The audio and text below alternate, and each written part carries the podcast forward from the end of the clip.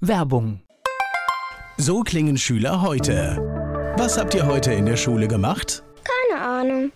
Und so klingt der Speedlearner. Was habt ihr heute in der Schule gemacht? Heute haben wir sehr viel über Afrika gelernt. Soll ich bei den ägyptischen Pharaonen anfangen und bei den Zulu-Kriegen aufhören? Oder interessiert es dich in Wirklichkeit gar nicht? Speedlearning. Für bessere Noten. Wie wir vom Hoffnungslerner zum Speedlearner werden. Jetzt überall im Buchhandel. Speedlearning.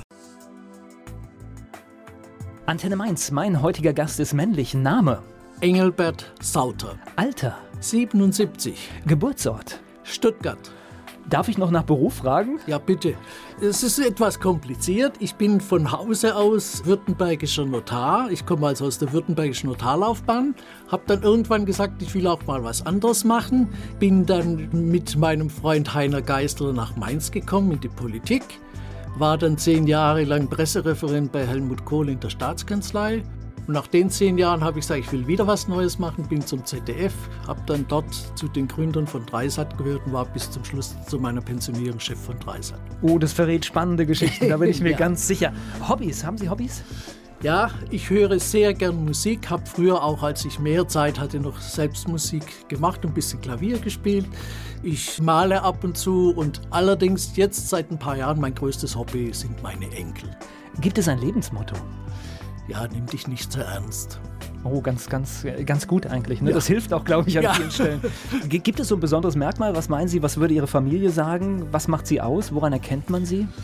Ja, also meine Familie, das hört sich zunächst vielleicht mal positiv an, ist aber gar nicht positiv gemeint. Die sagen immer, also manchmal muss man sagen, du bist zu gut für diese Welt. Du nimmst alles erst, du denkst immer nur das Gute und hältst zunächst mal dein Gegenüber immer für einen guten Menschen und da wäre ein bisschen mehr Skepsis angebracht. Also du bist zu gut für diese Welt, äh, ist, ist nicht positiv gedacht.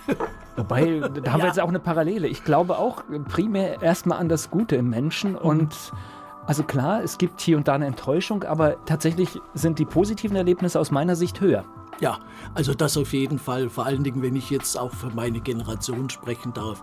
Wir haben natürlich auch unwahrscheinlich glückliche Zeiten in den letzten Jahrzehnten erwähnt. Nur keiner ist bereit, es auch mal zuzugeben, dass es uns eigentlich sehr, sehr gut geht. Na, und ich glaube, wir alle, die die Generation unter ihnen sind, müssen sich jetzt anstrengen und müssen ein bisschen was tun, um das wieder so zu erhalten. Ich glaube, das ist die Aufgabe. Und so Das- hat jede Generation auch eine Aufgabe. Das ist richtig, das ist richtig. Aber wir müssen daran denken, dass wir bei diesem Prozess doch auch eine gewisse Vorbildrolle übernehmen, damit die auch begreifen, warum sie was machen sollen.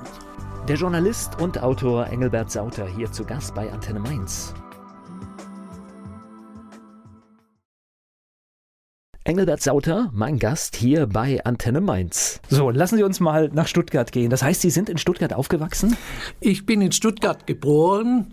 Wir haben in Stuttgart Zuffenhausen, einem berühmten Ort, äh, teils. Sieht sofort die Automarke, ja.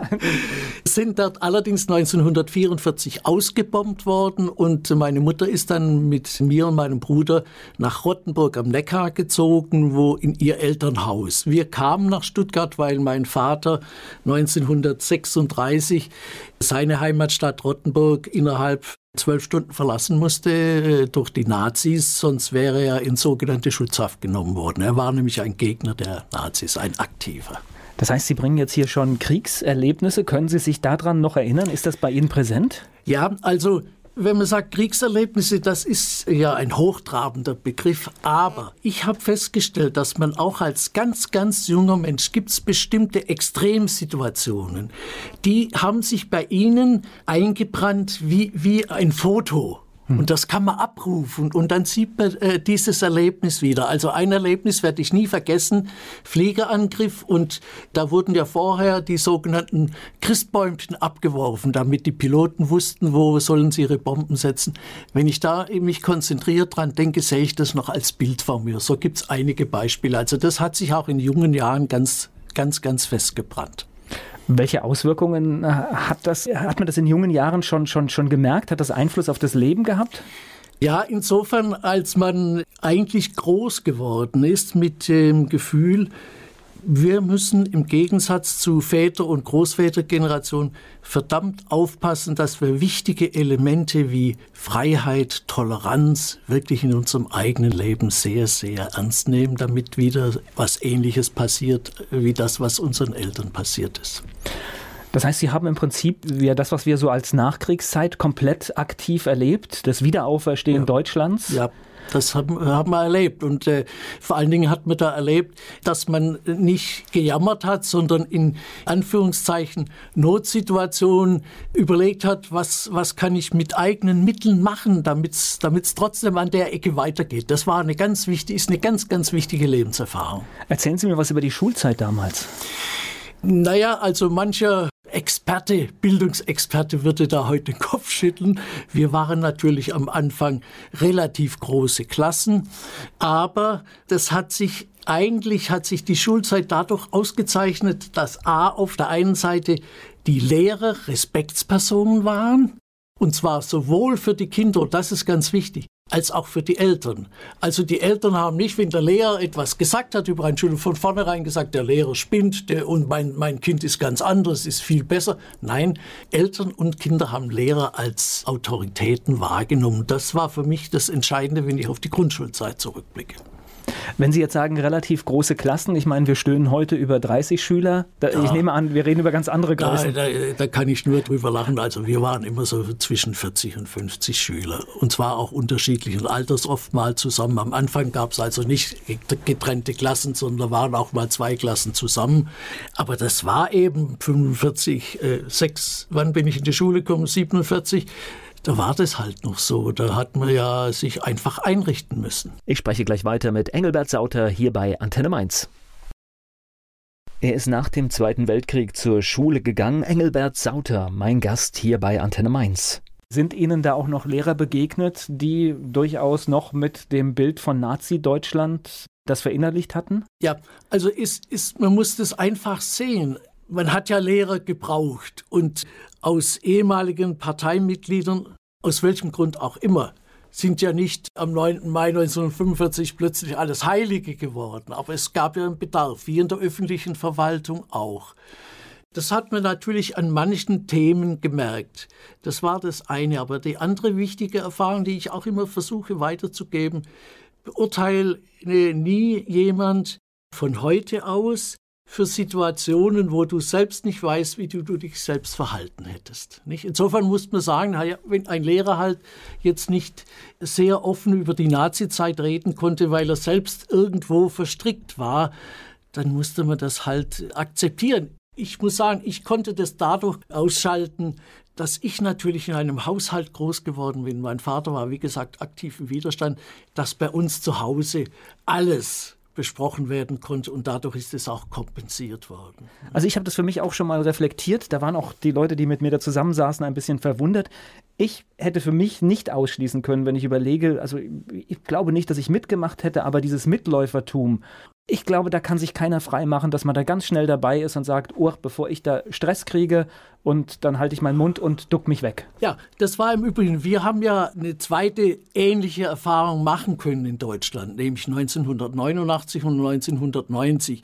Da waren ja nach, nach der Wiedervereinigung die Bürger der DDR, das waren ja die Ossis, hat man damals gesagt, und da hat man einfach so zunächst mal unterstellt, naja, die waren halt auch alle mit dem System irgendwie verbandelt. Und da, auch da galt die Erfahrung, bitte denk drüber nach, wenn du da drüben aufgewachsen wärst. Du hättest dich mit deinem Leben natürlich auch eingerichtet. Nein. Und wenn du studieren wolltest, musst du halt in die FDJ gehen. Es, es, es, kommt jetzt der Punkt, wenn ich sage, boah, ich, ich finde Radio toll und ich wäre in Ostdeutschland gewesen, dann hätte ich den Weg nur über die Partei ja, gehen können. Klar. Und dann überlegt man sich, man denkt ja nicht, dass, dass das Ende kommt eines ja. Staates, sondern dann überlegt man, wie komme ich in ja. dem Gebilde dorthin, kein, wo ich vielleicht hin möchte. Gar keine Frage. Also insofern sollte man da immer ein bisschen achtsam vorgehen, wenn man jemand beurteilt, in seiner Vergangenheit. Ich kann Menschen immer nur beurteilen, wie sie sich heute in konkreten Situationen verhalten.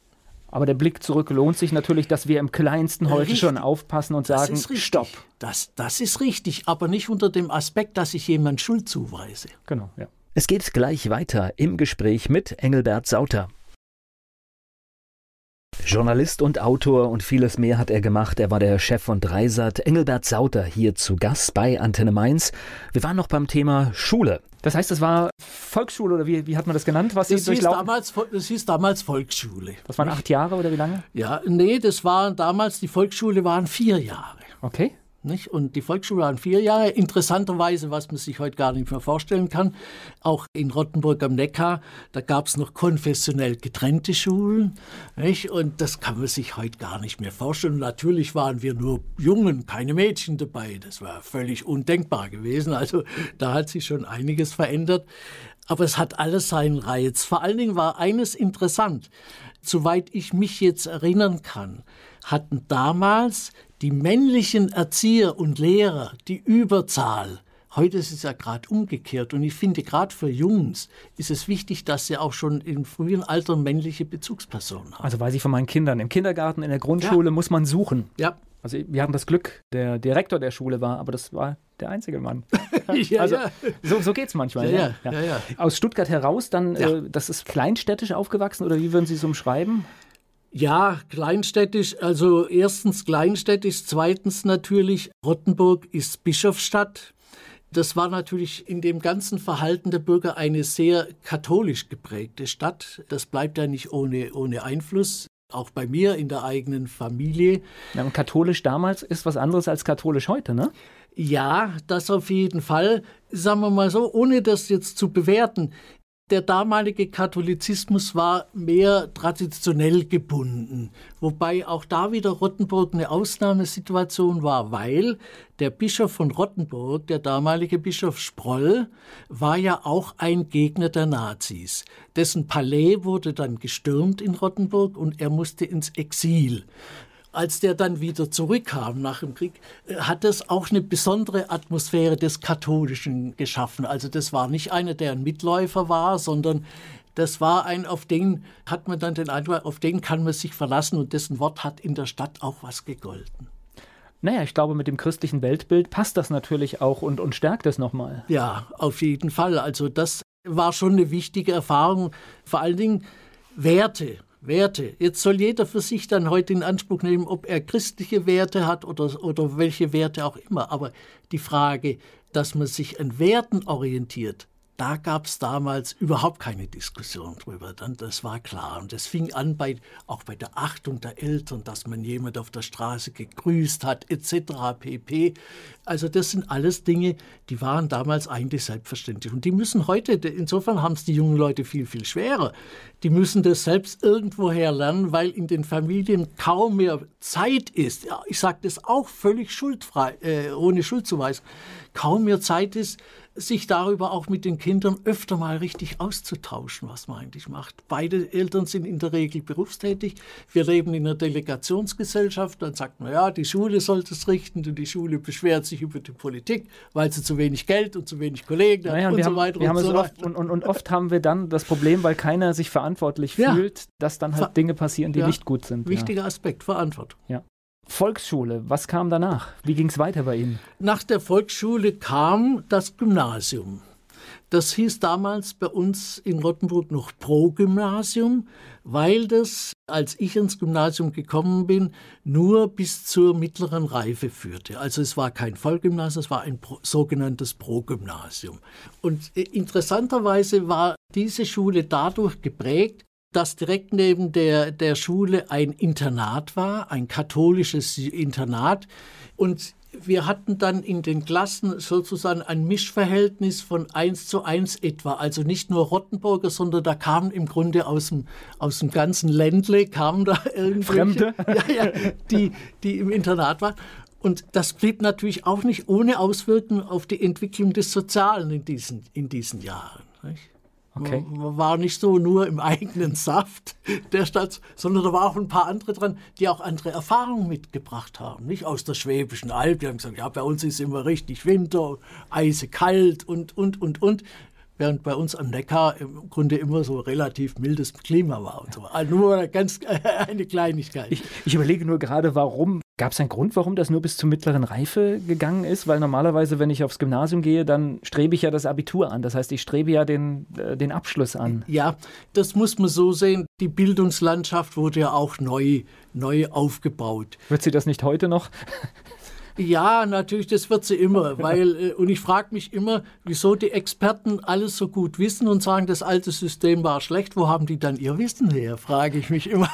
Nein, und vor dem Krieg gab es halt in Rottenburg kein ganz äh, Gymnasium, sondern da war die nächste größere Stadt Tübingen. Da ist man dann aufs Gymnasium gegangen. Und so wurde das nach dem Krieg halt langsam aufgebaut und man hat mal angefangen mit einem sogenannten Pro-Gymnasium, das zur mittleren Reife. Es wurde dann aber schrittweise weiter okay. ausgebaut. Okay. Volker Pietsch im Gespräch mit Engelbert Sauter hier bei Antenne Mainz. Ich spreche mit Engelbert Sauter hier bei Antenne Mainz. Wir hängen immer noch so ein bisschen in der Schulzeit. Wie ging es denn bei Ihnen überhaupt mit der Schule weiter? Bei mir ging es damals nur in Anführungszeichen bis zur mittleren Reife. Und zwar aus folgendem Grund es gab damals, gibt es heute nicht mehr, im alten Landesteil Württemberg. Baden-Württemberg ist ja das Land, das entstanden ist durch, nach Artikel 29 erst später, durch eine Volksabstimmung, zusammengelegt worden, zwei Länder. Und im alten Landesteil Württemberg gab es die sogenannte Notariatsausbildung, die von Anfang an dual war sechs Jahre Ausbildung und zwar sowohl im Büro beim Notar, im, auf dem Nachlassgericht, auf dem Vormundschaftsgericht, im Grundbuchamt und beim beurkundenden Notar und parallel dazu jede Woche entsprechende theoretische Ausbildung, Kurse und anschließend ein Jahr Notariatsschule in Stuttgart mit anschließendem Notariatsexamen.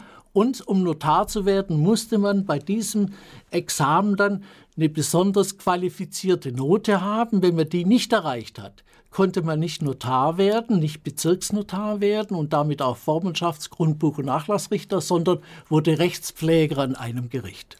Das ist ja schon eine hochmoderne Ausbildungsform gewesen. Ja, ja, das war damals hoch, äh, hochinteressant, ist aber inzwischen abgeschafft, weil der Föderalismus das nicht mehr ertragen hat, dass es also in so einem kleinen Ländchen Württemberg Notare gibt, die dieselben Funktionen ausüben wie in anderen Bundesländern studierte Juristen, also die, die ein normales äh, Jurastudium gemacht haben. Das ist schon schwer manchmal sowas zu ertragen. Ja, das ja, ist, das ist äh, aber ich bin dazugekommen, weil, weil der damalige Ministerpräsident Gebhard Müller, der spätere Präsident des Bundesverfassungsgerichtes, äh, der war ein alter Freund meines Vaters aus den Nazi-Zeiten und der hat mir gesagt, also wenn dein Sohn was Gescheites machen soll, lass ihn zum Notar machen, das ist ein toller Beruf. Ach, von, von, der Sicherheit so. vielleicht auch gar nicht, äh, ja, gar ja. nicht so verkehrt. Wir sind Beamte nämlich gewesen. Ja. Ne? Einmal noch ein Blick zurück in die Schulzeit. Waren Sie ein guter Schüler? Nein. Nein. Kurze, klare Antwort. Nein, ich war kein guter Schüler. Das hat aber etwas damit zu tun, ohne überheblich zu sein. Ich musste eigentlich nicht lernen. Also ich konnte mir, wenn wir ein Gedicht auf hatten, ja, dann habe ich das morgens vor der Schule einmal gelesen, da konnte ich das. Und weshalb sollte ich dann Tage vorher schon irgendwas lernen? Das, also so, so, ein Minimalprinzip, also ich mache das Nötigste und ja, komme durch, ja? Genau, das hat nicht immer geklappt. Ich, mal, ich erinnere mich noch an eine schöne Geschichte, da gab es ein Gedicht, das hieß Herbst. Ägid bläst in des Herbstes Horn die Beere, brannt am Brombeerdorn der Apfel fällt nicht weit vom Stamm, habe ich dann gesagt. Aber das müsste heißen, der Apfel fällt mit leisem Laut. Und da hat man dann gemerkt, dass es doch zu wenig war. Naja, aber für, für, für nur kurz gelernt ist es aber noch ganz schön gut hier. Ja. ja. Es geht gleich weiter im Gespräch mit Engelbert Sauter. Journalist, Autor kann man heute sagen, er hat aber viele andere Dinge auch gemacht. Darüber spreche ich jetzt mit Engelbert Sauter hier bei Antenne Mainz. So, Notar, das hätte ja auch eine, eine Laufbahn werden können fürs Leben. Was ist passiert? Ja, also es ist, es ist zweierlei passiert. Das erste, ich habe relativ früh als Notarvertreter eine Art Dienstaufsichtsbeschwerde bekommen. Und zwar, ich hatte einen Fall zu bearbeiten, einen Nachlassfall. Da war einer der Beteiligten, hat im Elsass gewohnt. Ja, und was habe ich gemacht? Ich ins Telefon, habe im Elsass angerufen und gesagt, ich brauche die und die Urkunde. Nach zwei Tagen hatte ich die. Und da kam der dienstaufsichtsführende Notar dahinter und gesagt, also lieber junger Mann, das können Sie so nicht machen. Das muss über mich als Dienstaufsichtsführender an den Amtsgerichtspräsidenten, dann übers Oberlandesgericht an das Justizministerium, ins Auswärtige Amt und auf der anderen Seite wieder zurück. Da habe ich gesagt, ja, aber da hätte ich dann ein halbes Jahr auf die Urkunde gewartet. Aber auf jeden Fall, ich habe ein Vermerk gekriegt. Da habe ich gesagt, also musste doch noch mal drüber nachdenken, ob das, ich, ich bin schon raus, ob das das Richtige ist. Und das Zweite war, wie gesagt, ich bin in einem sehr politischen, sehr politischen Familie aufgewachsen, war dann auch sehr früh politisch tätig, war äh, Stadtjugendvorsitzender des Stadtjugendrings und, und, und, und der Jungen Union und habe dann für den Heiner Geißler, der damals bei uns im Wahlkreis Tübingen-Reutlingen kandidiert hat, den Wahlkampf gemacht, weil ich den kannte aus dem Landesvorstand der Jungen Union. Also ich war auch sehr äh, politisiert.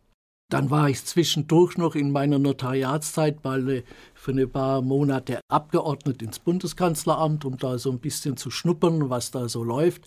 Und dann, als ich das Angebot gekriegt habe, nach Rheinland-Pfalz zu kommen, als Heiner Geißler dort Minister wurde, habe ich gesagt, ja, also das wäre doch mal auch was. Könnte, könnte dich interessieren, das versuche ich mal. Das war etwa in welcher Zeit?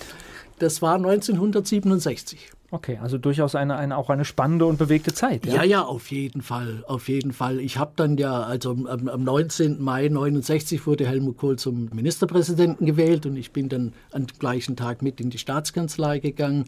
Und das war natürlich die Zeit NATO-Doppelbeschluss, Ostverträge, die ganzen Terrorphasen mit Schleier etc. etc. Also man hat da eine ganze, ganze Menge mitgekriegt und, und gelernt. Also ich habe da Kindheitserinnerungen. Also mhm. Ich weiß noch, die Straßenkontrollen der Polizei, das kann man sich heute gar nicht mehr vorstellen. Nein. Die lagen wirklich mit Maschinengewehren ja, ja. im Straßenrand ja. und man hat es gesehen. Und äh, ich kann mich an diese Bilder noch sehr, sehr erinnern. Und das war schon so, so eine Bedrohungslage, die da war. Ja, ja, das war schon eine Bedrohungslage und vor allen Dingen auch eine Lage, die völlig neue Fragen aufgeworfen hat. Man muss ja sehen, die Bundesrepublik war noch relativ jung. Und wenn dann plötzlich so eine Grundsatzfrage auftaucht, wie weit darf sich der Staat auf jemand einlassen? Das war ja im Fall Schleier. So die Frage, kann man den Erpresser nachgeben? Kann man also welche aus dem äh, Gefängnis entlassen, um ein anderes Leben zu retten? Das waren plötzlich ganz neue Fragen, die die das, was so schön in der Verfassung stand, plötzlich mit Leben gefüllt hat. Und das hat die Politiker doch sehr, sehr beschäftigt. Also das muss man auch mal so, um etwas Positives auch über die Politik zu sagen, da passieren oft Dinge, die sehr, sehr anstrengend sind und die in großes Maß sowohl Augenmaß, aber auch Bereitschaft, Verantwortung zu übernehmen beinhaltet. Ich glaube, wir haben auch heute beides. Wir haben sehr wohl Politiker, die diese Verantwortung übernehmen, aber wir haben natürlich auch Leute, die es als Karrierebrett benutzen und auch ein bisschen die Bodenhaftung ja. verloren haben zu dem, was eigentlich in den Köpfen und den Herzen der Menschen los ist. Ja, ich weiß eigentlich in dem Zusammenhang immer darauf hin, für mich gibt es da so eine Art Schlüsselerlebnis. Also Anfang der 70er Jahre, glaube ich, hat der Bundestag beschlossen, dass sich die Abgeordneten wissenschaftliche Assistenten nehmen dürfen dürfen, die vom Bundestag bezahlt werden. Und das hat dazu geführt, dass jede Menge von Juristen, Volkswirten, sonstigen Studierenden ohne eigene Berufserfahrung direkt zu den Politikern in die Politik gegangen sind. Und nachher irgendwann diese altgewordenen Abgeordneten gesagt haben, denen muss ich eh jeden Brief schreiben, abgelöst haben und jetzt in die Zwangslage gekommen sind, dass die alle vier Jahre sozusagen gezwungen waren, wieder zu kandidieren, weil sie kein gesellschaftliches Rückzugsfeld hatten. Die hatten ja noch nie in einem ja. Beruf gearbeitet. Und wenn Sie das sehen, das geht quer durch alle Fraktionen. Und da geht natürlich schon eine gewisse Nähe zum realen Leben, geht da natürlich ja, Vor allem, was ich halt beobachte, dass diese wissenschaftlichen Mitarbeiter nach einer neuen Regierungsbildung auch Fraktionen oder auch manchmal von, von rechts nach links wechseln können. Das ist ein Job. Es ist ein Job, genau. Ja. Und, und ich glaube, Politik sollte immer mehr als ein Job sein und auch im Umfeld der Menschen, die dort arbeiten, sollte es mehr sein. Ja, das gilt für die Politik. Wir haben im Grunde eine parallele Entwicklung auch in der Wirtschaft. Es ist ja so, das Unternehmen wird ja im Wesentlichen nicht mehr vom klassischen Unternehmer betrieben, sondern von Managern, die das auch als Job betreiben, die von heute auf morgen von der Schraubenfabrik zu, zu Zuckerproduzenten ja. wechseln. Das ist was ganz anderes, ein ähnlicher Effekt. Also auch da hat sich was Neues entwickelt, aber die Zeit lässt sich nicht aufhalten. Das also insbesondere bei den, bei den großen bei Unternehmen, den großen Unternehmen wo, wo nach so. Quartalszahlen ja, bewertet wird ja. und nicht einfach mehr, wir machen irgendwas Substanzielles, was ja. auch in 10, 15 Jahren ja, das noch Endprodukt, da ist. Das ja. Endprodukt interessiert fast nicht mehr, sondern weil irgendwelche Beraterfirmen gesagt haben, wenn du schwarze Zahlen schreiben willst, musst du Leute entlassen, musst das so und so und so machen und dann macht man das, weil es ein Job ist. Und wir gucken halt auf drei und sechs Monate und wir gucken nicht auf die lange, Eben. lange Bank. Ja. Gleich geht es weiter im Gespräch mit Engelbert Sauter. Er hat gerade ein Buch geschrieben, er war Chef von Dreisat, hat Notar gelernt und vieles mehr. Engelbert Sauter ist hier zu Gast bei Antenne Mainz. Jetzt kommen wir aber nochmal zu dem politischen Teil Ihrer Karriere. Sie haben ja da am Anfang der politischen Karriere von Heiner Geißler und Helmut Kohl waren Sie ganz dicht dran, ne? Ja, das kann man, kann man so sagen. Ja. Konnte man das damals ahnen, was mit Helmut Kohl passiert? Es gibt ja so Menschen, die haben so eine Aura um sich. Ja, also erstens muss ich mal sagen, der Helmut Kohl in der Zeit, das war der beste Chef, den man sich überhaupt vorstellen konnte. Der hat nach außen nicht so, er war, er war kein Mensch der Medien. Das muss man einfach sehen, seine Stärke. Und das haben alle, auch viele Kollegen, journalistische Kollegen, immer wieder erzählt, die ein persönliches Gespräch dann mal mit ihm hatten. Man hat es gesehen, den Helmut Kohl hat ausgezeichnet, erstens, dass er den Willen hatte, Politik zu betreiben und zu gestalten, was er ja mehrfach gezeigt hat. Abschaffung der Konfessionsschulen in Rheinland-Pfalz, ein ganz heißes Thema, die erste Verwaltungsreform. Erstens. Zweitens, er hat zugelassen und bewusst sich Leute geholt, von denen alle gesagt haben, die sind ihm intellektuell und auch rhetorisch weit überlegen. Heiner Geißler, Bernhard Vogel zum Beispiel oder später Richard von Weizsäcker, den er in die Politik geholt hat, oder Norbert Blüm. Das sind ja alles Leute, die Helmut Kohl für die Politik geholt und begeistert hat. Das waren zwei Dinge, die ihn ausgezeichnet haben. Das hat man damals so ein bisschen abfällig bezeichnet. Naja, der Kohl ist ein Generalist. Aber es muss ja einer sozusagen, muss vorne sagen, und ich gebe die Richtung vor. Und ihr, meine Leute, die ich für bestimmte Zwecke geholt habe, die ihr da mehr von versteht, ihr sagt mir, wann ich korrigieren muss. Es kann auch ein Vorteil sein, wenn man nicht für Medien geeignet ist, oder? Ja. Weil äh, ich glaube, er ist ja. am Anfang extremst unter dem Radar. Ja, natürlich. Und das war natürlich dann auch der, wo man den Erfolg reinholen kann, weil keiner mit einem rechnet und wenn man dann richtig reagiert. Ja, es war, es war, das war natürlich damals eine politische Sensation, dass ein junger Fraktionsvorsitzender einen alteingesessenen und angesehenen Ministerpräsident, der noch an der Rittersturzkonferenz in Koblenz teilgenommen hat, nämlich Peter Altmaier, insofern entmachtet hatte, dass der Peter Altmaier zwar noch das Kabinett bilden konnte, in Anführungszeichen, und dem Vorstand und Ministerpräsident werden konnte, aber wer seine Fachminister wurden, das hat der Fraktionsvorsitzende bestimmt, nämlich Heiner Geißler, Bernd Vogel, Johann Wilhelm Gattum etc. etc. Das okay. war schon spannend. Also strategisch auf alle Fälle geschickt, oder? Auf jeden Fall, auf jeden Fall. Wie lange waren Sie in Rheinland-Pfalz in der Politik? Bis 76. Okay. Nee, Entschuldigung, bis, 79, Entschuldigung, bis, bis 1979. 76 ist Helmut Kohl nach Bonn gegangen. Wir haben dann mit, mit ein paar anderen Freunden gesagt, also wir gehen nicht mit nach Bonn, weil man oft erlebt hat, dass sich Leute, die in jungen Jahren in die Politik gingen und dann nach dem kleinen Bonn kamen, sich völlig verändert haben. Das waren natürlich dort die Kings und so weiter. Und wir haben gesagt, wir wollen uns nicht ändern. Wir wollen bleiben, was wir sind. Und es, es war ja auch, glaube ich, eine, eine Unsicherheit da, also ob das tatsächlich auch so funktioniert, das weil für eine Karriereplanung muss man ja auch an den Kandidaten so 100 Prozent glauben und sagen, der rockt das. Ja, ja. Und ich glaube, da waren sich viele schon unsicher. Ja, es gab mal ein Fakt, es gab einen Faktor, der sehr für, für die weitere Laufbahn von Kohl gesprochen hat. Das war, dass er, obwohl von vornherein klar war, dass es aussichtslos ist, damals auf dem Parteitag in Saarbrücken gegen den Rainer Barzler als Vorsitzender angetreten ist. Da hat er zwar verloren, und andere Protagonisten wie Gerhard Stoltenberg zum Beispiel, denen auch nachgesagt wird, sie wollen eigentlich ganz nach vorne die Nummer eins werden, denen war das damals nicht geheuer. Die wollten nicht in die Kampfkandidatur, die sie verlieren konnten. Und das war der wichtigste Baustein für Helmut Kohls weitere Karriere. Ja, und er war in der Wahrnehmung und da, ja klar. Ja, so, so, funktioniert das manchmal. So funktioniert das. Das heißt, Sie haben aber die Karriere dann von Kohl auch aus der Ferne immer verfolgt? Ja, ja, das auf jeden Fall. Das ja. auf jeden Fall. Nicht? Hätten Sie auf 16 Jahre Kanzlerschaft getippt? Nein. Das war Gut, es sah ja auch mittendrin nicht so aus. Das war am Anfang ja gar nicht vorstellbar, nicht? Dass, dass sowas so lang funktionieren kann. Und ich meine, der Helmut Kohl hat natürlich das Riesenglück gehabt, dass damals die Mauer aufging. Nicht? Und Das war ja eine ganz verrückte Geschichte auf dem Parteitag in Bremen. Da gab es eine Party in Ungarn. Der, der, Otto von Habsburg hat mir das mal erzählt. Die hat seine Tochter, die auch im Europäischen Parlament organisiert. Und im Zuge dieser Party wurde dort an der ungarisch-österreichischen Grenze der Zaun eingerissen.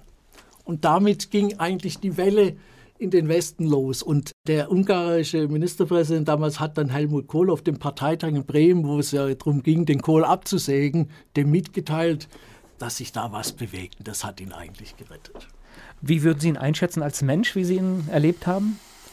Also ich kann menschlich zu ihm nur das Beste sagen. Also äh, gegenüber seinen Mitarbeitern, er hat viel verlangt, aber er hat nicht mehr verlangt, als er sich selbst abverlangt hat. Also wenn man abends spät nach Hause kam, wenn man mal gefeiert hat oder sonst was, es war klar, am anderen Morgen um sieben waren wir spätestens da. Sowohl er wie auch wir, seine Mitarbeiter. Es war, das war ganz klar. Also da muss ich sagen, das Erste, das Zweite, er war auch absolut ehrlich. Also er hätte nie in die eigene Tasche gewirtschaftet. Das war ja damals auch so ein Slogan, naja, der Helmut Kohl wird immer wieder gewählt, weil die Leute von dem auch einen Gebrauchtwagen kaufen würden. Das ist eigentlich, ja, so hieß es damals, so ist da argumentiert worden. Das ist schon, dass das nachher äh, so, so tragische Züge an, anging, das war eine Geschichte, die wahrscheinlich auch daher kommt, wenn man 16 Jahre ein solches Amt hat, das sieht man anderen Ämtern auch, wird natürlich die Zahl derjenigen, die den betreffenden oben schwebenden wirklich die, die, die Wahrheit sagen, immer kleiner wird. Ja. Und äh, da kommt man manchmal in Situationen rein. Engelbert Sauter, hier zu Gast bei Antenne Mainz. Über 16 Jahre Helmut Kohl Kanzlerschaft habe ich gerade mit meinem Gast gesprochen. Engelbert Sauter ist hier zu Gast bei Antenne Mainz. Als langjähriger politischer Beobachter hat es Angela Merkel jetzt besser gemacht mit dem Ausstieg?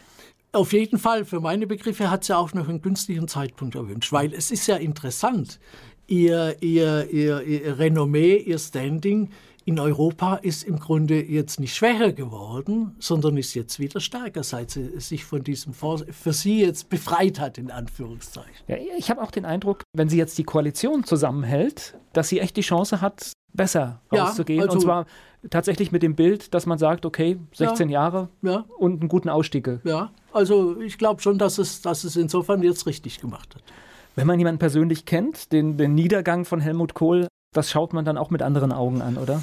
Ja, das ist, das ist völlig klar. Vor allen Dingen, es war auch für mich persönlich natürlich schwierig. Ich war ja mit Heiner Geißler befreundet bis zum Schluss. Da kam noch das Zerwürfnis von den Dann kam das Zerwürfnis dazu und da gab es natürlich auf beiden Seiten überhaupt keine Bereitschaft, das nochmal zu reparieren. Also das war, und das tut einem ja persönlich irgendwie weh, weil, weil man wusste, wie eng die beiden waren. Ich habe ja das Glück gehabt, als der Helmut Kohl nach Bonn gegangen war, hat er plötzlich angerufen in der CDU-Landtagsfraktion und der, der, Anruf kam auf mein Telefon. Er wollte den Heiner Geißler sprechen. Da war gerade Fraktionssitzung. Da habe ich den Heiner geholt und gesagt, Heiner, der Helmut will dich sprechen. Und dann war das das Telefonat, wo der Helmut Kohl gesagt hat, Heiner, Minister hin, Minister her, du musst nach Bonn kommen, du wirst mein Generalsekretär, ich brauche dich. Also wenn man auf diesem Hintergrund dann zu erleben, wie nachher sowas unversöhnlich auseinandergeht, das lässt einen nicht kalt. Vor allen Dingen mit der Lebensleistung, ja. die auch dahinter steckt. Die beiden haben ja, ja. Äh, da kann man jetzt politisch zustehen, wie Gar man möchte, aber sie haben ja was erreicht. Gar kein Thema. Ja. Gar kein Thema. Aber vielleicht, wenn man so einen Einblick in die Politik hat, ist es auch ein guter Grund, irgendwann auszusteigen, oder? Ja, also ich bin ja ein Anhänger der These, dass ich sage, man sollte politische höchste Ämter ähnlich wie in Amerika die Präsidentschaft nur, nur einmal eine Wiederwahl zulassen einfach das auch ein bisschen sich etwas verweilen, weil, wie gesagt, ja, ich habe. Ich ja glaube auch der Gestaltungswille in, ja. also gerade in Amerika, das sieht man ja in der zweiten Amtszeit, ja. äh, haben die Präsidenten einen enormen Gestaltungswillen, weil sie wissen, sie haben nur vier Jahre richtig, Zeit richtig. und die erreichen auch dann Dinge. Und wir haben halt mit diesem, oh, kann ja, ja noch mal werden. Kann man noch mal. Und wie gesagt, auch was ich vorher erwähnt habe, dass die, dass die Bereitschaft von, von der Entourage unangenehme Wahrheit, die nimmt ab im Laufe der Zeit. Ist doch klar, da ist der eine plötzlich unnahbar, wird immer unnahbar, obwohl er das vielleicht gar nicht will. Aber es wird nur noch sortierte Geschichten an ihn herangedacht. Und das ist ein Riesenproblem. Ja, ich glaube, der Kreis wird auch immer den Leuten, die man vertraut, wenn man so ja. weit oben ist, der wird halt auch kleiner mit der ja, Zeit. Ja, natürlich. Zu Recht, würde ich jetzt mal sagen, aufgrund eigener Erfahrung. Ja, wie war die Steigerung von Parteifreund? Ich weiß jetzt gar nicht mehr, was gab es ja so, so, so, aber auch egal. Naja, wenn man Parteifreunde hat, braucht man keine Feinde. So, so ähnlich, ja. Das heißt, für, für, Sie war dann irgendwann klar, also Bonn ist es nicht und ja. dann ist vielleicht auch Rheinland-Pfalz dauerhaft. Ja, das war es dann auf Dauer, auf Dauer auch nicht mehr. Und ich wollte äh, sowieso dann immer noch mal was Neues machen. Und das war dann? Und das war dann, ich bin äh, zum ZDF gegangen zunächst in die, in die Intendanz. Da war Karl Günther von Hase noch Intendant. Und da gab es, also das war dann sozusagen ein, ein fließender Übergang. Der, der Hase war ja auch Staatssekretär gewesen in der Politik und alter Diplomat und so. Und bei dem gab es natürlich auch jeden Morgen, wie früher bei Helmut Kohl, den sogenannten Pressevortrag. Nicht? Und so bin ich dann da reingerutscht in das ZDF. Und irgendwann ist dann von der Politik dem ZDF ein Kanal auf dem neuen ECS-Satelliten zugewiesen worden. Und dann hat man im Haus überlegt, was machen wir mit diesem Kanal? Was für ein Programm? Jetzt sind wir irgendwo in den 80er Jahren, ne? Ja, ja. genau. Okay. Jetzt sind wir in den 80er Jahren. Und dann hat man gesagt, naja, wir überlegen uns was. Wir machen etwas, was es noch nicht gibt weil der Satellit, der hat ja auch gesagt, ist ein Sinnbild für Free Flow of Information. Also wir machen ein Sprachraumprogramm. Wir holen die Österreicher und Schweizer mit an Bord. Das hat zwei Vorteile. Zum einen brauchen wir sprachlich nicht groß unternehmen und zum anderen haben natürlich sowohl Österreich als auch die Schweiz haben eigene Programme, die in Deutschland noch niemand gesehen hat und es erleichtert am Anfang die Programmaufwendungen. Und so ist es dann passiert und so entstand Dreisat. Gleich geht's weiter im Gespräch mit Engelbert Sauter. Der Journalist und Autor Engelbert Sauter ist hier zu Gast bei Antenne Mainz und wir sind gerade in der Gründerzeit des Fernsehkanals Dreisat. Und tatsächlich konnte man ja nicht ahnen, was für eine Entwicklung medial über uns hereinbricht. Ja, äh, überhaupt ein Inhalt aus Österreich im deutschen Fernsehen zu bekommen, war ja schon zur damaligen Zeit ja, etwas. Ja, ja. Und Oder auch die Nachrichtensendung. Also ich, ich, ich ja. war total begeistert, wenn man zum ersten Mal einen Blick sieht über die Nachrichtenlage aus einem anderen Land. Ja, ja. Das ist wirklich äh, hochinteressant, obwohl man meint, es liegt ja direkt neben Deutschland, völlig andere Gewichtung, völlig andere Ideen. Richtig, richtig. Und auch ein anderes Verständnis beispielsweise zu Kultur in Österreich. Das ist ganz anders als in Deutschland. Oder das Mäzenatentum in der Schweiz, was Kunst und, und, und, und Ähnliches angeht, aus, viel, viel ausgeprägter als in Deutschland. Und das alles kam so ein bisschen zusammen und hat seinen, seinen, eigenen, seinen eigenen Wert entwickelt. Und die Entwicklung ging ja dann weiter. Insofern wird es dann irgendwann auch wieder politisch. Zum Beispiel, ich nehme ein konkretes Beispiel, ECS-Satellit. Wir haben plötzlich eine Menge von Post aus Israel bekommen. Von älteren Leuten, also teilweise ganz erschütternde Briefe. Wir sind 30, 40 Jahre aus Deutschland vertrieben worden. Und jetzt haben wir, wir sehen deutsches Theater wieder in deutscher Sprache. Wir erfahren etwas über deutsches Leben, hören deutsche Literatur. Ganz toll. Und da hat natürlich damals, ich meine, heute wäre das gar nicht mehr denkbar, hat doch keiner gesagt, ja Moment, ihr habt ja gar keine Rechte für Israel. Das hat damals keine, keine Rolle gespielt. Aber das war schon ein interessanter Aspekt und zwar auch in doppelter Hinsicht. Ich habe meinen Leuten immer gesagt, Leute, wenn ihr was formuliert, passt auf. Wir werden nicht nur in Deutschland gesehen. Ihr müsst dran denken, das sehen auch die Israelis. Das sind Leute, die ein besonderes Verhältnis zur deutschen da muss man sorgfältig journalistisch sauber arbeiten. Ja, und es war ja tatsächlich das erste Mal, wo es rausgeht aus ja, den Landesgrenzen. Ja. Sonst hat man vielleicht ein bisschen nach Österreich reingesendet ja, über Send aber, Sender, aber, aber, das war das erste Mal, Europa konnte, hatte Zugang zu dem Programm. Ja, und das hat ja dann ganz skurrile Formen angenommen, weil vor allen Dingen in den, in den sogenannten Ostblockstaaten, als es das Satellitenfernsehen gab, fing ja der ganze Unfug, also in Anführungszeichen Unfug, kein Unfug, aber die Flut von Satellitenschüsseln auf den Dächern ist ja in den in Ländern wie Polen, Tschechei etc. etc. unwahrscheinlich gewachsen. Und da gab es dann ganz skurrile Situationen. In der DDR beispielsweise wo hat der Staat und die Parteiführung eine Oper in Auftrag gegeben. Eine Oper, die hieß Der Meister und Margareta nach einem Roman von Michael Bulgakov, wo es darum ging, um politische Gefangene in der Psychiatrie unter anderem. Ja. Und als die Oper fertig war, eine, es war einer der berühmtesten Komponisten in der DDR, Rainer Kunert, hat die DDR die Uraufführung der Oper verboten, weil der Bulgakov war in Ungnade gefallen.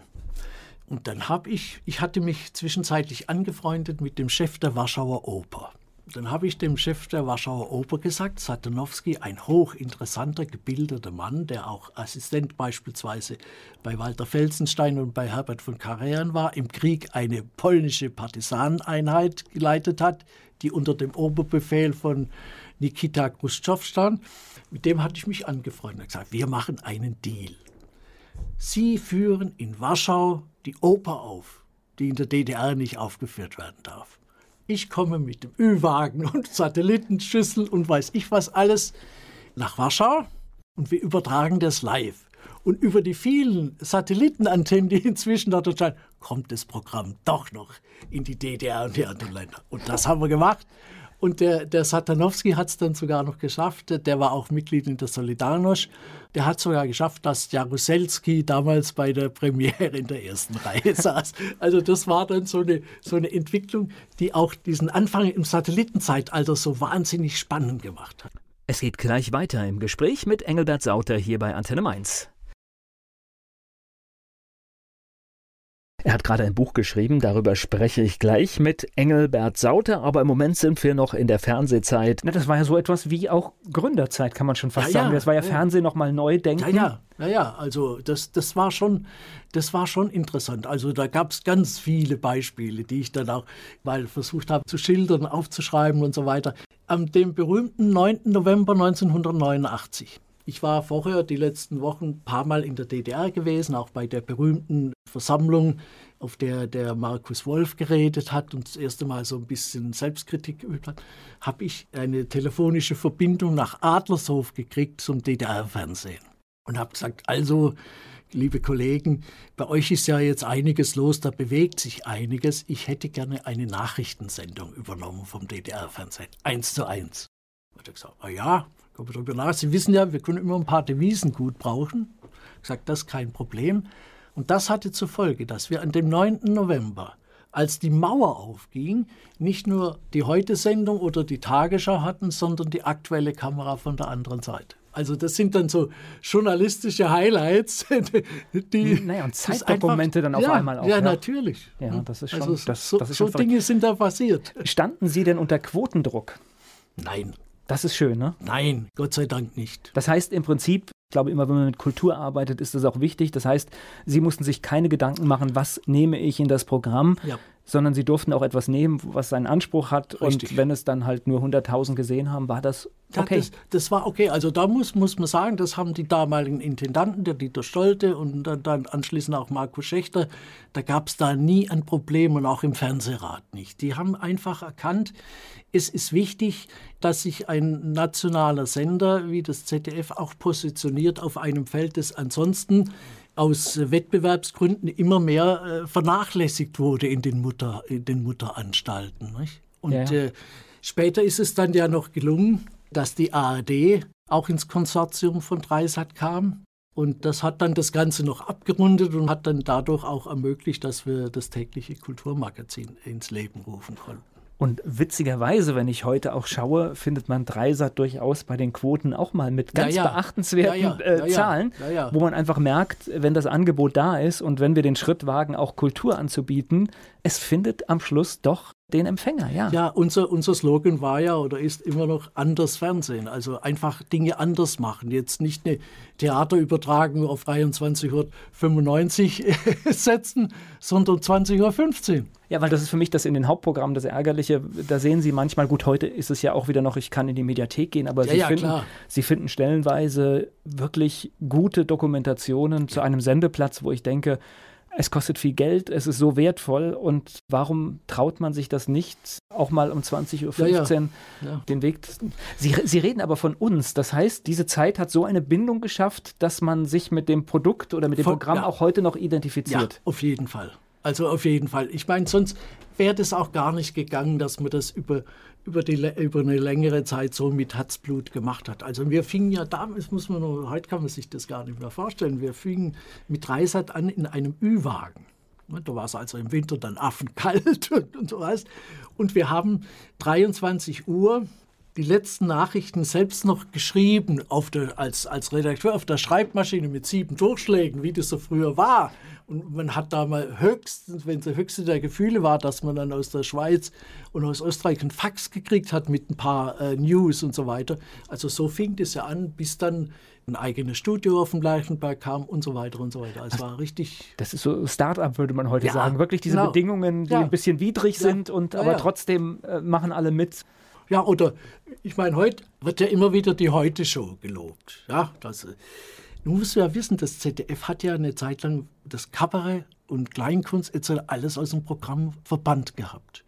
Da gab es mal Vorgänge, es gab ja eine, eine, Sendung, die hieß Notizen aus der Provinz mit Dieter Hildebrand und die hat dauernd zu Ärgernissen geführt. Und als wir dann Dreisat gemacht haben, ich habe gesagt, wir machen Kleinkunst und Kabarett nichts Comedy, richtiges Kabarett. Und so ist ja auch das Festival entstanden auf dem Leichenberg. Das ist jetzt auch schon seit 20 Jahren oder so. Oh, viel, viel mehr. Ich glaube, ich, ich, ich, ich, glaube, das steht irgendwie das, ich weiß gar nicht, ob es das 30. Jubiläum ja, ja, ist, was bevorsteht. Irgendwas, irgendwas steht ja, jetzt auch wieder, ja.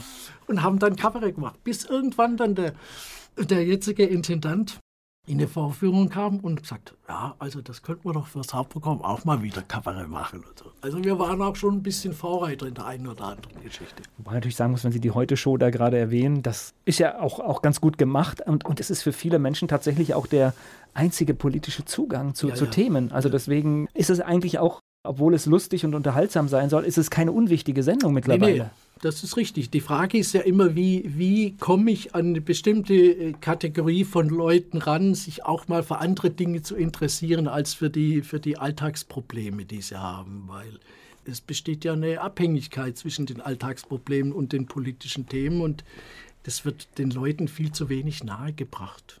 Ich spreche gleich weiter mit Engelbert Sauter hier bei Antenne Mainz. Damit die Kinder nicht vergessen, so heißt das Buch, über das wir gleich noch sprechen werden. Jetzt sind wir aber noch in der Fernsehzeit von Engelbert Sauter hier bei Antenne Mainz. Sie waren wie lange bei Dreisat? Wahrscheinlich bis zum Eintritt des Rentenalters, oder? Ich bin, ja, bis 2007. 2007 bin ich pensioniert. Und war die Trennung ja. schwer? Jein. Also ich muss sagen, ich, ich hatte ähm, natürlich den riesen Vorteil, ich habe im Dezember 2007 aufgehört. Am 1. Dezember war, also 30. November war mein letzter Arbeitstag 2007 und am 10. Mai 2007 kam mein erster Enkel auf die Welt. Okay, das hat gepasst. Das hat natürlich total gepasst und insofern habe ich eigentlich auch keine Probleme gehabt, zumal ich dann aber auch für mich gesagt habe, was, ganz, was ich jedem empfehlen kann wenn man dann irgendwo an leitender Position war und es ist Schluss, dann muss man sich auch irgendwie auch innerlich ein bisschen davon verabschieden. Dauernd dann äh, zu gucken, ach, das hätte man vielleicht anders machen, da macht man sich ja das Leben äh, selbst schwer. Das habe ich auch relativ konsequent gemacht. Nee, und Sie haben sich ja andere Aufgaben gesucht und jetzt machen wir mal einen kleinen Sprung. Sie sind auch hier, weil es gibt gerade ein Buch, das Sie geschrieben haben ja. und Sie haben mir im Vorfeld schon im Prinzip, da kommen wir wieder an den Anfang unseres Gespräches, ja. gesagt, äh, erzählen Sie noch mal die Geschichte, wie, wie der Auslöser zu diesem Buch kam, weil das eigentlich ganz spannend ist. Ja, also meine Tochter kam, sie war glaube ich 17, also kurz vor dem Abitur, kam zu mir und gesagt, oh, heute in der Schule, jetzt haben die gesagt, wir sollen uns jemanden suchen, der Nachkriegserlebnisse erzählen kann, das, das sollen wir dokumentieren. Kennst du jemand? Ich sage, ja, da musst du gar nicht weit suchen, der sitzt vor dir. Ah, dann haben wir uns eine Nacht lang hingesetzt und ich habe dann so Dinge erzählt, also wirklich alltägliche Geschichten und meine Tochter hat immer größere Augen gekriegt, weil sie das gar nicht verstehen konnte, was da so, so alles, alles passiert war. Und so ist dann die Idee gekommen, erstmal diese Kindheitserlebnisse zumindest in einer Themenliste mal aufzuschreiben, damit man nicht alles mit zunehmendem Alter wieder alles, alles vergisst.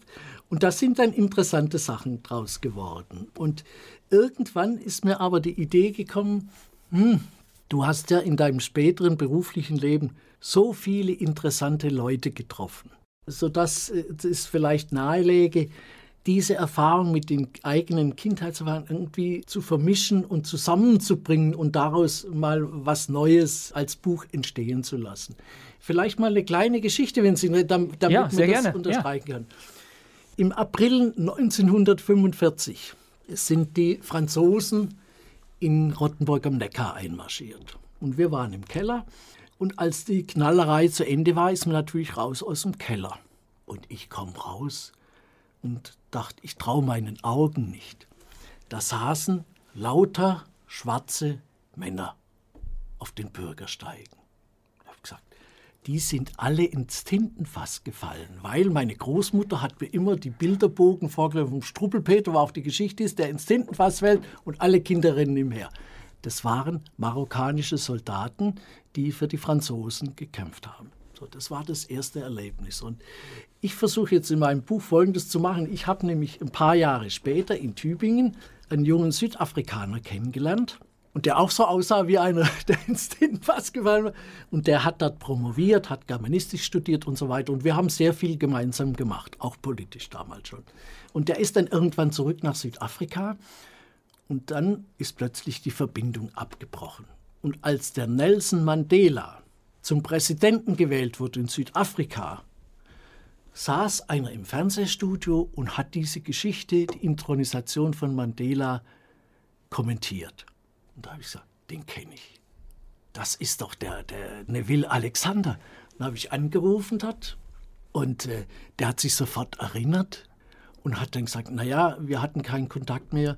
Ich war zehn Jahre lang mit Nelson Mandela auf Robben Island im Gefängnis. Und dann habe ich dem gesagt, also sofort nach Berlin in meine Sendung Begegnung, da, darüber müssen wir unbedingt reden. Und so versuche ich also äh, das eine oder andere miteinander zusammenbringen oder eine andere Geschichte. Die Franzosen, als die einmarschierten, da gab es den sogenannten Volkssturm. Auch dazu gibt es in meinem Buch eine ganz interessante äh, persönliche Geschichte. Aber da ist der Weihbischof von Rottenburg, der nicht vertrieben war, eine Gestalt, der war für mich immer so das Urbild eines Apostels, so groß mit einem Bart und so. Und der ist den Franzosen entgegengegangen und hat erreicht, dass nicht mehr geschossen wurde von den Franzosen, obwohl der Volkssturm auf der anderen Rhein äh, noch versucht hat, die Stadt zu verteidigen und den Endsieg zu erringen oder was auch immer. Und auf jeden Fall, und die nächste apostelähnliche Figur, die ich getroffen habe, das war auch sehr beeindruckend, das war Lev Kopelev. Den habe ich auch in der Sendung gehabt und den habe ich getroffen in Frankfurt das erste Mal. Und wir hatten dort ein Zimmer reserviert und der kam in den Raum rein und der Raum war voll der hatte eine Aura, unvorstellbar. Also das war so toll und was der mir erzählt hat und das war halt auch spannend und so versuche ich bestimmte Dinge äh, so einander zuzuordnen, damit da so ein kleiner Faden draus wird durch das Buch. Naja, es ist letztendlich die Geschichte eines Lebens, deswegen ja. passt das ja auch. Ja. Und ich, ich höre gerade raus, das ist ja etwas, was ich auch hier erlebe, jeden, jede Woche einen neuen Gast. Sie hatten ja auch eine Sendung und haben ja. immer mit anderen Menschen gesprochen und es macht tatsächlich so reich, ja, wenn man Geschichten von anderen Menschen kennenlernt. Das ist so unglaublich. Hätte mir das jemand vor ein paar Jahren gesagt, was das ausmacht. Erstens vom, vom Netzwerk, was man für Leute kennenlernt, ja. aber auch was man lernt. Es ist ja. so unglaublich. Ja, also es gibt für mich nichts Schöneres als die Begegnung mit Menschen, mit denen man reden kann. Und ich meine, wir sind ja ein Wesen, das auf Kommunikation angelegt ist. Und zwar für meine immer noch auf personale Kommunikation und nicht nur über, über Medien, so wie wir zwei uns jetzt ganz, ganz toll unterhalten. Und ich bin ungeheuer dankbar, dass, ich, dass mir äh, das ermöglicht wurde, in meinem Beruf so viele interessante Leute kennenzulernen also äh, das, das, kann man an sich, das kann man gar nicht aufwiegen, was, was man da alles, was man da alles erleben durfte. Gleich geht es weiter im Gespräch mit Engelbert Sauter hier bei Antenne Mainz. Der Journalist und Autor Engelbert Sauter ist hier zu Gast bei Antenne Mainz. Er hat ein Buch geschrieben, damit die Kinder nicht vergessen. Und was ich jetzt sehr gut finde, ist, dass Sie diese Geschichten durchaus durch Ihr ganzes Leben, aber auch aus dieser Kriegserfahrung aufgeschrieben haben, weil wir sind ja jetzt in der Situation, dass wir langsam in die Zeit kommen, wo wir immer weniger Zeitzeugen ja. haben und ich glaube, das ist eine ganz gefährliche Zeit, denn was ich, ich bin in, in, absoluter Friedenszeit, ich kenne das gar nicht. Für mich waren die Sachen wie Kalter Krieg, die haben in meinem Leben keine Rolle gespielt. Die habe ich in den Nachrichten gesehen, aber sie haben im Alter keine Rolle gespielt. Ja, also ich habe neulich, ich bin nebenher immer noch so ein bisschen in der Politik tätig. Ich bin erster Beigärtner in unserer Gemeinde und musste dann die, die Rede zum Volkstrauertag halten. Und da habe ich mich auch noch mal mit, ein bisschen mit beschäftigt und habe dann auch gesagt, liebe Leute, wenn man heute fragt, braucht man das noch? Ja, man braucht so, so, so, so einen Tag noch, damit man nicht vergisst. Denn vor allen Dingen nicht vergisst, dass wir über sieben Jahrzehnte bei uns jetzt in Frieden und Freiheit leben konnten. Das, das, das ist ja historisch. Das ist eine solche Sensation. Und darüber redet niemand. Und mein Hauptanliegen ist eigentlich, dass ich mir Gedanken mache, wie kann ich das, auch diesen Wertetransfer in die neuen Generationen, wie kann ich den organisieren? Da ist halt eine Form, dass man das mal niederschreibt und hofft, dass es der eine oder andere dann auch liest und vielleicht seine Konsequenzen draus zieht. Jeder Mensch wird seine eigenen Erfahrungen machen müssen, das ist gar nicht das Thema. Aber man soll ihm doch Input liefern, dass seine Entscheidung ein bisschen leichter macht in der einen oder anderen Frage. Naja, man kann es immer nur wieder sagen, wir müssen heute sowas von aufmerksam sein, damit wirklich das, was wir hier, wir haben ja ein tolles Land und dass wir das ja. auch so erhalten. Ja. Und Sie bringen jetzt das Beispiel, die Franzosen, die hier gekommen sind, geschossen haben. Wir leben jetzt so lange in Frieden mit diesem Land und es ist selbstverständlich, dass wir dorthin reisen, dass wir dieses Land, die Menschen erleben können und, und die Grenzen frei sind und es ist so erstrebenswert, dass das auch bleibt. Ja, das ist, das ist toll und ich meine, wir haben ja Gott sei Dank, wir sind, äh, äh, nicht Gott sei Dank, sondern äh, wir sind jetzt, nachdem Gott sei Dank sich auf die Vergangenheit bezieht, jetzt in einer Phase, wo plötzlich in Europa so neues Gedankengut aufkommt, ob das Gerd Wilders äh, in Niederlande, Le Pen in Frankreich, ob das hier jetzt die AfD ist oder ob das ein Präsident Trump ist, dessen ehemaliger Ideologe sagt, ich will hier die, dieses Gedankengut in Europa zusammen organisieren und so weiter. Wir müssen aufpassen, dass hier nicht die Überhand kriegen, die auf alle Probleme, die wir zweifellos haben, die einfachen Antworten liefern und die Leute nicht mehr differenziert darüber nachdenken, was sie auch selbst tun können. Ich glaube, wir haben so einen großen Umbruch. Es gibt keine einfachen Antworten. Es wird auch schwierig, was passiert, aber ich glaube, wir haben trotzdem äh, Hoffnung, dass wir das alles gut meistern können, wenn wir auch richtig rangehen. Und ich meine, ein Präsident, der nachweislich sechs bis sieben Mal am Tag mindestens lügt, ich finde, da sollten wir alle extrem wachsam sein. Ja, also ein, ein, ein Land, eine Nation wie die amerikanische über Twitter zu regieren, das ist ein solches Absurdum.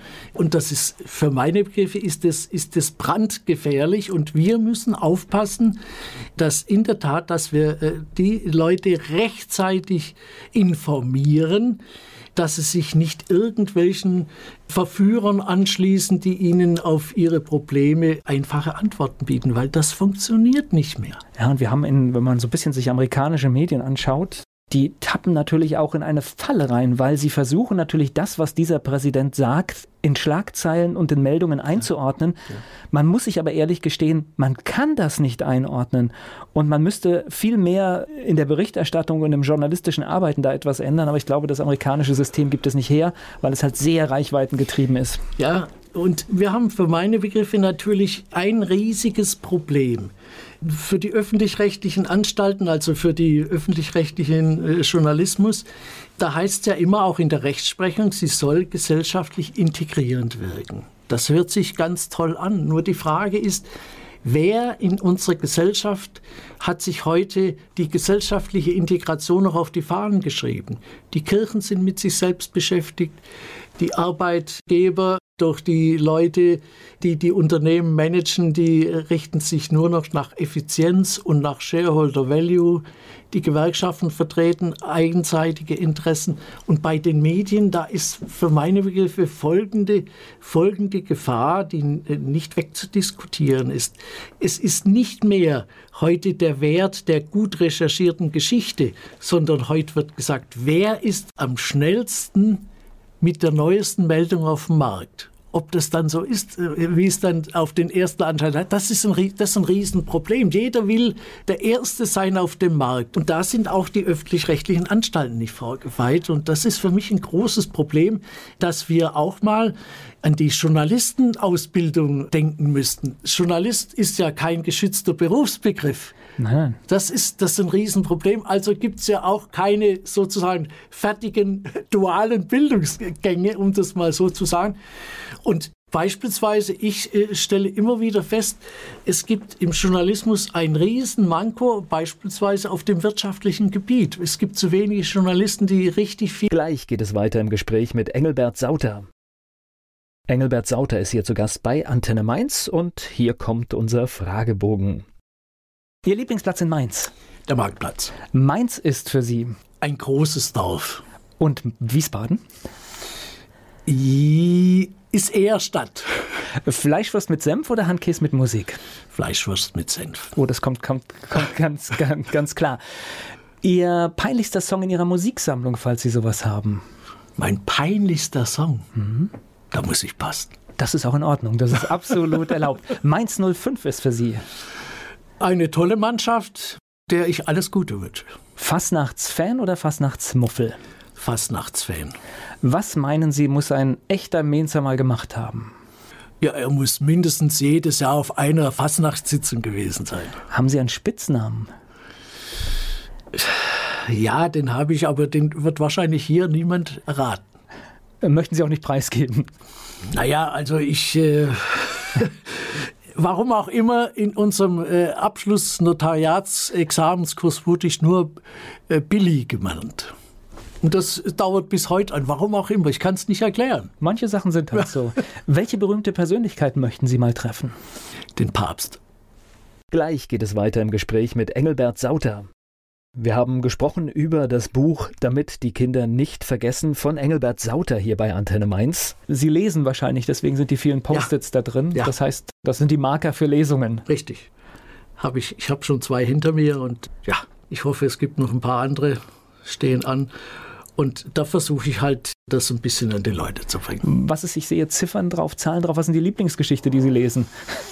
Wenn Sie gerade auf die Ziffern, das, die Ziffer 9, das ist eine sehr schöne Geschichte, die passt eigentlich auch immer wieder zum, zum Abschluss. Wenn es Ihnen recht ist, würde ja. ich dir ganz kurz mal noch zum Schluss vorlesen. Bitte schön, das Mikrofon Oder? ist freigegeben.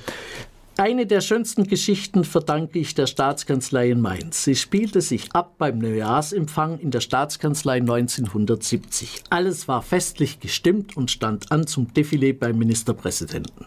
Auch der allgemein beliebte Mainzer Kardinal Volk war zum Empfang erschienen und schritt die breite Treppe hoch zum Festsaal der Staatskanzlei. Bescheiden wie er war, kam er bekleidet mit einer durchgeknöpften schwarzen Soutane ohne weitere Insignien seiner Kardinalswürde, wenn man von seinem Ring absieht. Kurz bevor er beim Ministerpräsidenten ankam, wurde Kardinal Volk von einem übereifrigen Kellner aufgehalten. Mein Herr, darf ich Ihnen aus dem Mantel helfen? Der so angesprochene stutzte kurz und antwortete dann mit einem verspitzten Lächeln und gütiger Stimme Mein Sohn, das lassen wir besser bleiben. Den Anblick wollen wir doch der Festversammlung nicht zumuten. Ich bedanke mich für das Gespräch. Keine Ursache, ich bedanke mich bei Ihnen. Werbung. So klingen Schüler heute. Was habt ihr heute in der Schule gemacht? Keine Ahnung. Und so klingt der Speedlearner. Was habt ihr heute in der Schule gemacht? Heute haben wir sehr viel über Afrika gelernt. Soll ich bei den ägyptischen Pharaonen anfangen und bei den Zulu-Kriegen aufhören? Oder interessiert es dich in Wirklichkeit gar nicht? Speedlearning. Für bessere Noten. Wie wir vom Hoffnungslerner zum Speedlearner werden. Jetzt überall im Buchhandel. Speedlearning.